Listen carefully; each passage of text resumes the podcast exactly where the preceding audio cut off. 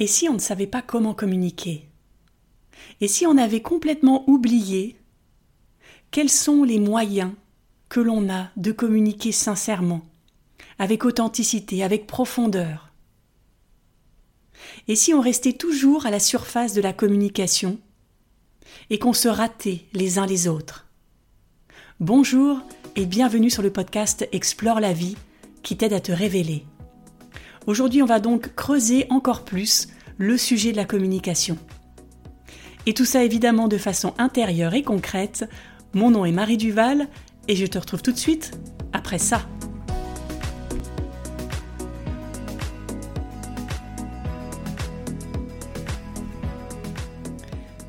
Cette semaine, j'ai réfléchi particulièrement à la communication et j'ai compris combien les mots étaient inutiles dans certaines situations et combien pourtant on ne focalisait notre communication que sur eux.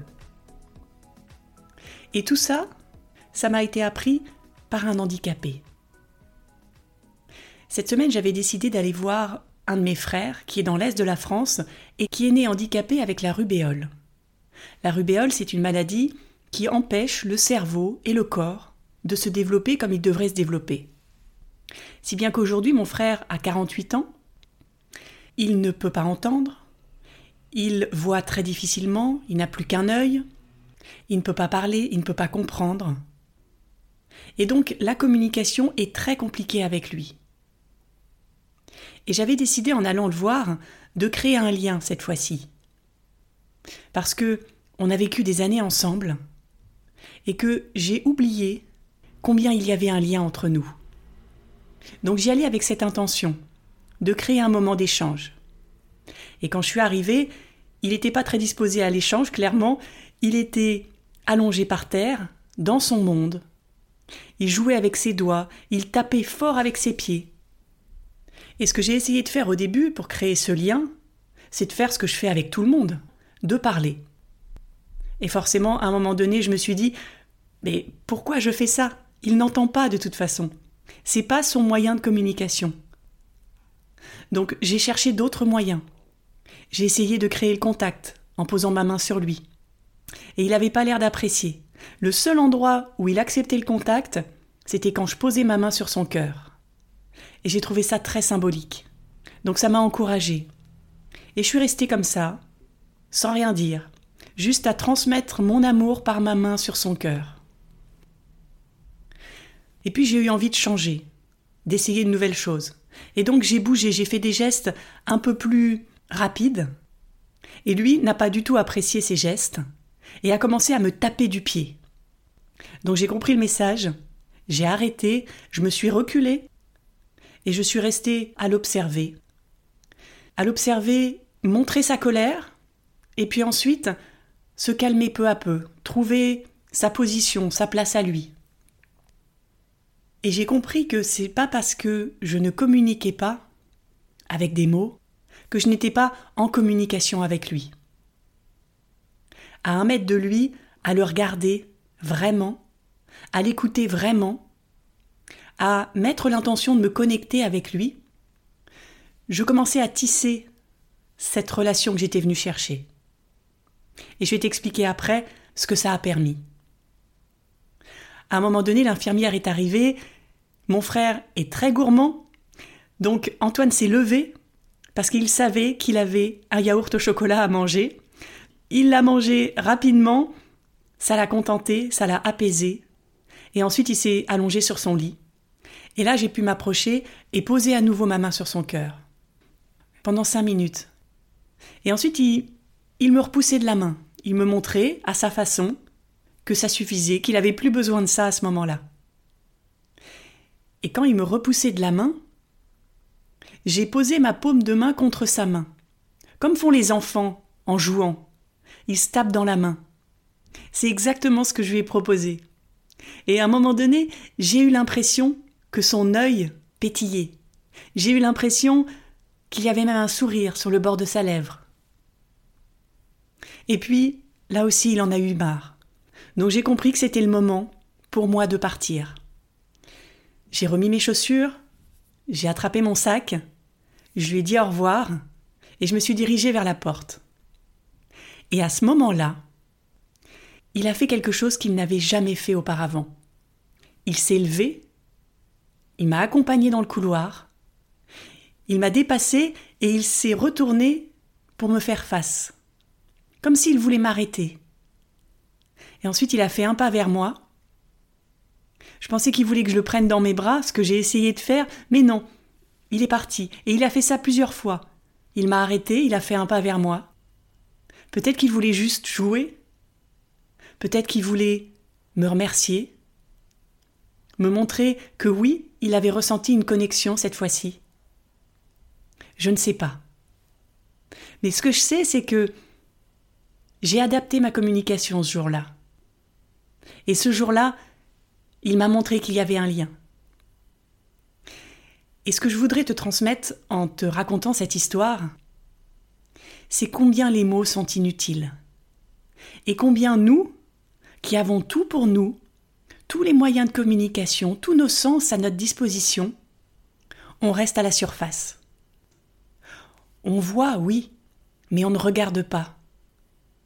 On entend, oui, mais est-ce qu'on écoute vraiment? Ce que l'autre est, ce que l'autre a à dire Avec Antoine, toutes les stratégies que l'on peut plaquer dans notre vie quotidienne ne fonctionnent pas. Il ne comprend pas tout ça. Il ne peut pas comprendre les mots, il ne peut pas me voir, il ne peut pas m'entendre. Il est vraiment dans la vérité. Et si je ne suis pas aligné, si je ne suis pas dans ma vérité, je ne peux pas l'approcher. C'est comme avec les dauphins. J'ai eu la chance de pouvoir nager une semaine avec les dauphins. Et le dauphin, avant de t'approcher, avant de se laisser approcher, il te scanne. Il scanne la personne que tu es, il scanne tes intentions, et s'il voit que tu arrives en paix, il t'accepte. Avec Antoine, c'est exactement la même chose. Il propose des relations pures, des relations qui doivent aller en profondeur. Il m'oblige à aller en profondeur de moi pour créer ce lien. Si je regarde son corps, qui est si abîmé, si je m'arrête juste à ça, alors oui, j'ai pitié. J'ai envie de l'aider. J'arrive avec ma casquette de sauveuse, en me disant je vais lui apporter du réconfort, de la lumière, de la joie. Mais tout ça, ce n'est peut-être pas justifié. Tout ça, c'est ma façon de penser. Je pensais que moi, bien portante, J'étais chanceuse et donc ça me donnait une responsabilité. La responsabilité de prendre soin d'Antoine. Pourquoi? Il est bien plus courageux que moi. Si je dépasse ce corps, et si je vais chercher la personne qu'il est, alors là, je me rends compte que c'est moi qui ai besoin d'aide, et que c'est lui qui va m'apprendre plein de choses. Il va m'apprendre à me recentrer, à lâcher tous mes masques, tout ce que je pense être, à lâcher mes stratégies. Ça peut être de la manipulation sans le vouloir, de la jalousie, de l'envie, des luttes de pouvoir. Tout ça, il ne connaît pas. Lui, ce qui l'intéresse, ce à quoi il réagit, c'est ce qu'il ressent dans l'instant présent c'est un chercheur de vérité. Avec lui, il n'y a que la vérité qui fonctionne.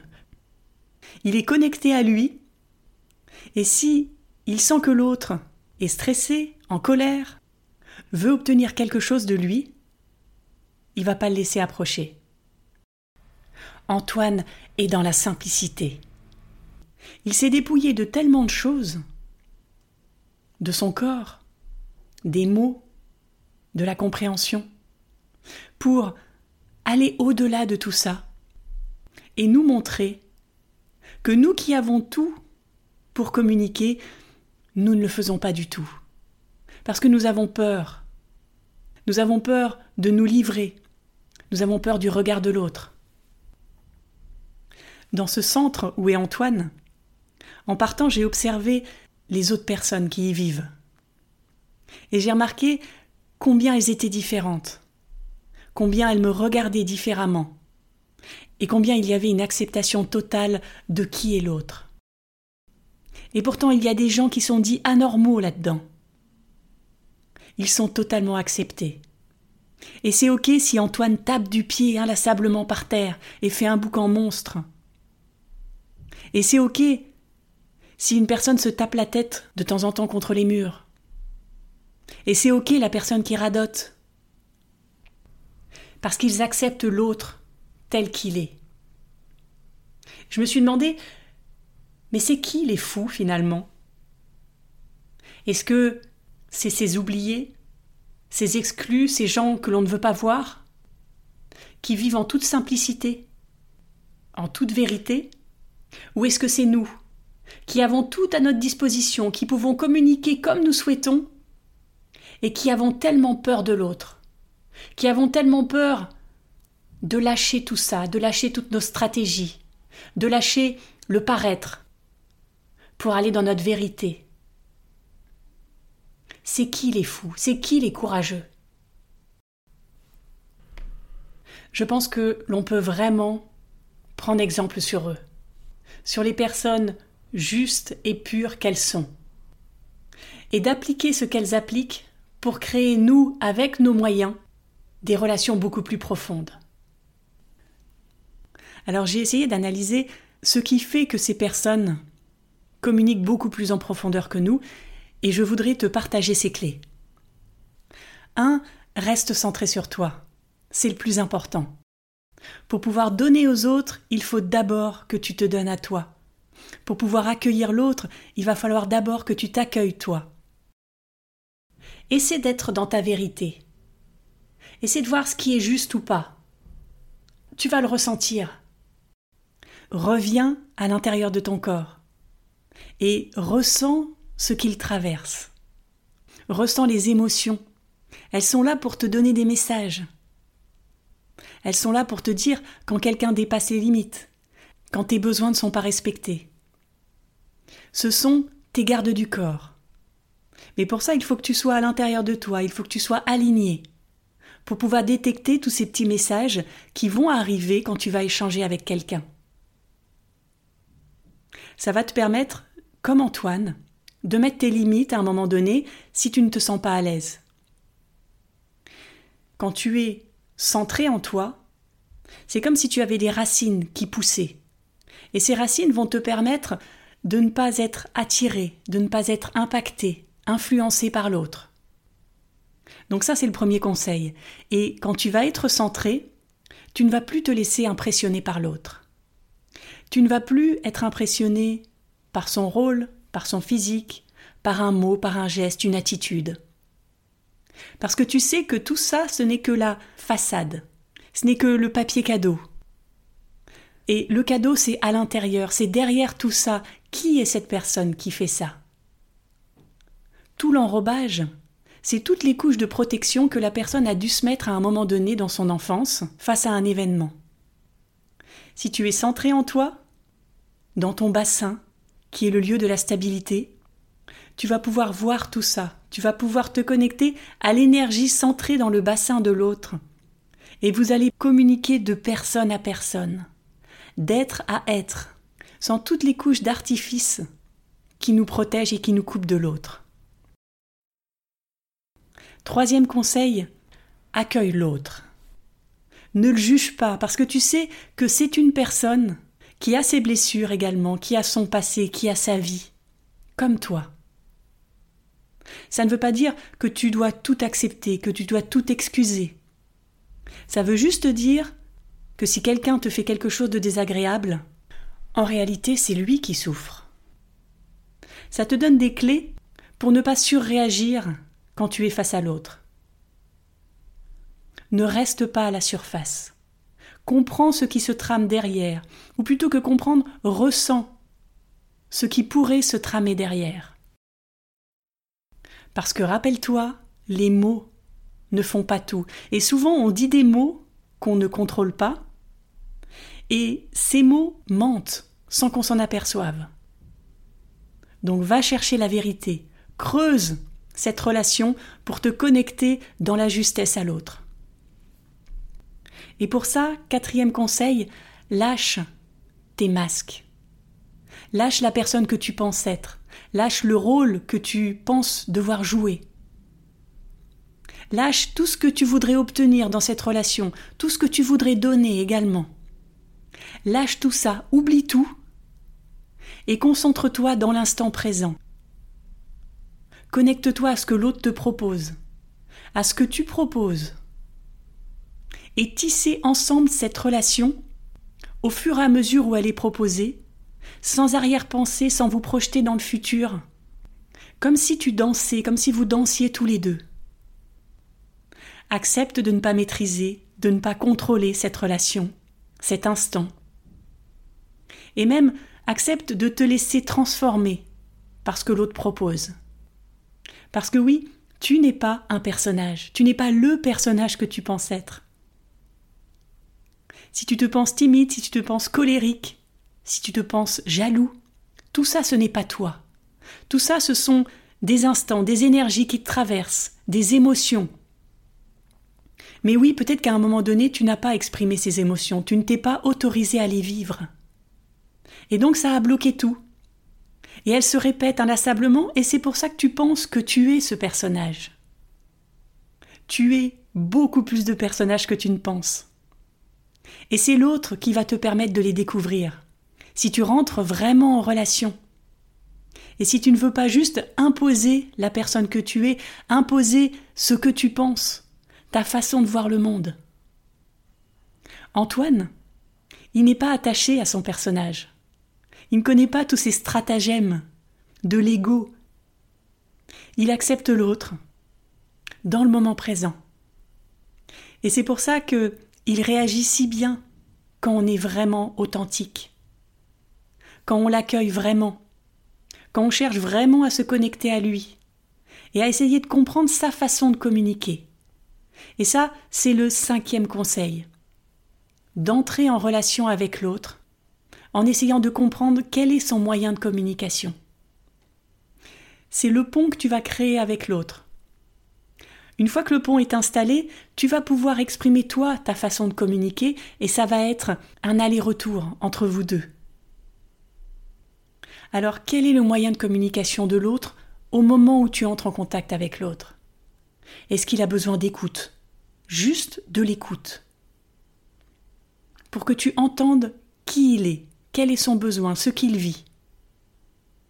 Est-ce qu'il a besoin d'être regardé, vu profondément, avec des yeux d'intérêt, qui vont dépasser son physique, pour aller le toucher dans son essence? Est-ce qu'il a besoin d'être touché, enlacé, câliné, réconforté. Voilà ce qu'est une vraie relation, une relation nourrissante, qui crée de la vie à chaque moment et qui te permet toi de comprendre, d'explorer, de te découvrir et de découvrir l'autre, la vie, la richesse des relations. Voilà ce que je te propose pour cette semaine, de créer de vraies relations, d'aller au-delà du visible, et de donner l'occasion à l'autre de se révéler et à toi de te découvrir.